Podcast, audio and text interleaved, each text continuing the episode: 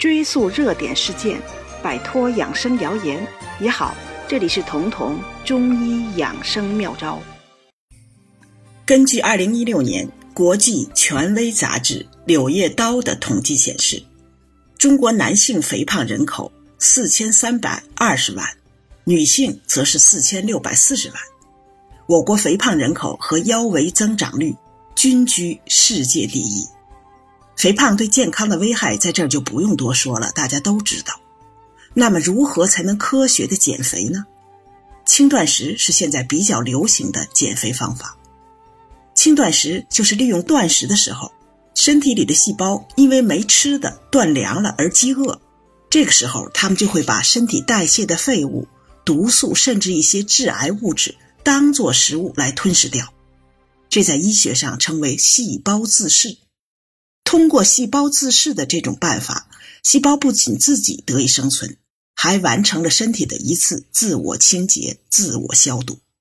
所以，适度的饥饿不仅能减肥，更有利于健康，甚至还能使人长寿。原因就在这里。其实，中国古人早就有类似断食的办法了，那个时候叫辟谷。当时的一群人会选择在一定的时间里面不吃东西。只以药食之物充饥，这在古人是一种很常用的养生方式。而至于它的效果，《庄子·逍遥游》中就有了记载：“有神人居焉，肌肤若冰雪，闹曰若处子，不食五谷，西风饮露，乘云飞，御飞龙，而游乎四海之外。”要注意，有这种效果的辟谷。并不是绝食，不是什么都不吃，而是要有所选择的吃。根据史料的记载，古人在辟谷的时候要吃三种东西，一个是白术，一个是羽余粮，另一个就是黄精。那常用的中药有那么多，为什么辟谷的时候独选这三种呢？首先，辟谷的时候胃肠就不工作了。而身体任何功能都循序用进废退的原则，胃肠蠕动减少，消化酶的分泌以及肝脏的胆汁分泌都会随之下降。如果长时间的这样放假，消化系统可能就难以恢复原本的功能。所以要用健脾的白术，就是避免辟谷空腹的时候对胃肠的损伤，防止消化能力的违废。余粮。是一种矿物质的药物，它有很好的收敛的作用。当我们泻肚严重的时候，余粮是可以止泻的。辟谷的时候吃余粮，其实是为了节流，为的是能够最大限度的留住身体的精微物质。再有就是黄精了，黄精是入肾经的补阴药，能给身体从根基上开源。《抱朴子》中说：“凶年可以与老少修食，谓之弥朴。”意思是说，灾年没有粮食的时候，黄金可以养人，可以保富，所以也叫弥朴。这个“朴”就是国朴的“朴”。因为辟谷是一种非常规状态，每个辟谷的人机能不同，是不是适合辟谷？辟谷的时候有没有掌握辟谷的关键？这些都很难说。在气血没有调遣出来的时候。辟谷时候用黄精，就是为了帮助身体适应这种断食状态，有足够的气血让它完成这次辟谷。在这三个药物中，只有黄精是一出道就是以仙药命名的。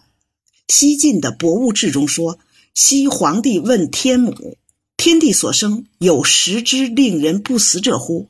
就是说，天下有没有吃让人不死的东西，让人不老的东西？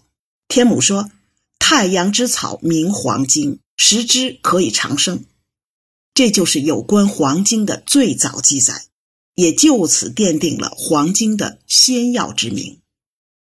从中医理论上讲，黄精能使人长生，这个说法也并非全部夸张。因为《黄帝内经》在谈到寿命的时候，有这样一句名言：“所谓奉阴者寿”，意思是只有你充分的保护。和珍惜人体之阴，人才能长寿。如果我们把生命看作一个燃烧的蜡烛，火苗是阳，蜡烛是阴。想要火苗燃烧的长久而且旺盛，蜡烛必须足量而且优质。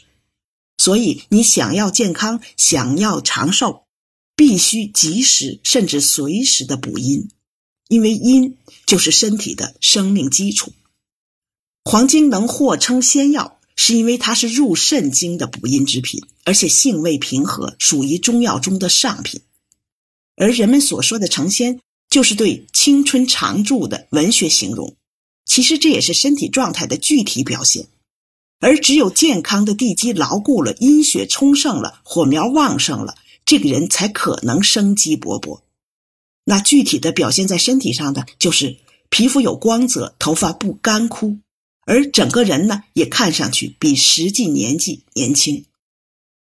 历代中医抗衰老、使人容颜不老的名方中，都能看到黄精的影子，尤其是宫廷养生中，比如九转黄精丸。它就是用黄精配当归，这个堪称预防黄脸婆的专方。而在《千金方圣剂总录》中，索性就用一味黄精制成黄精丸、黄精煎，目的是平和的补阴。所以同道也以黄精为主要，推出了一款大黄精丸。大黄精丸之中，除了有黄精，还配上了可以补肾滋阴的桑葚、黑豆、桂圆。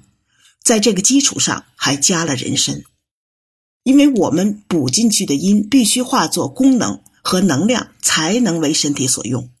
而人参是补气第一药，他最擅长的就是点阴成阳。所谓点阴成阳，就是帮助吃进去的营养转化为功能。黄精与人参配合，就既补了肾阴这个人体的固定资产，而且还盘活了这个固定资产。这样气阴双补，补阴的效果才能发挥到极致。如果你觉得这期节目对你有所帮助，可以点击节目右下方的订阅按钮，这样就不会错过节目更新了。每周二、周四，我会在这里准时开讲。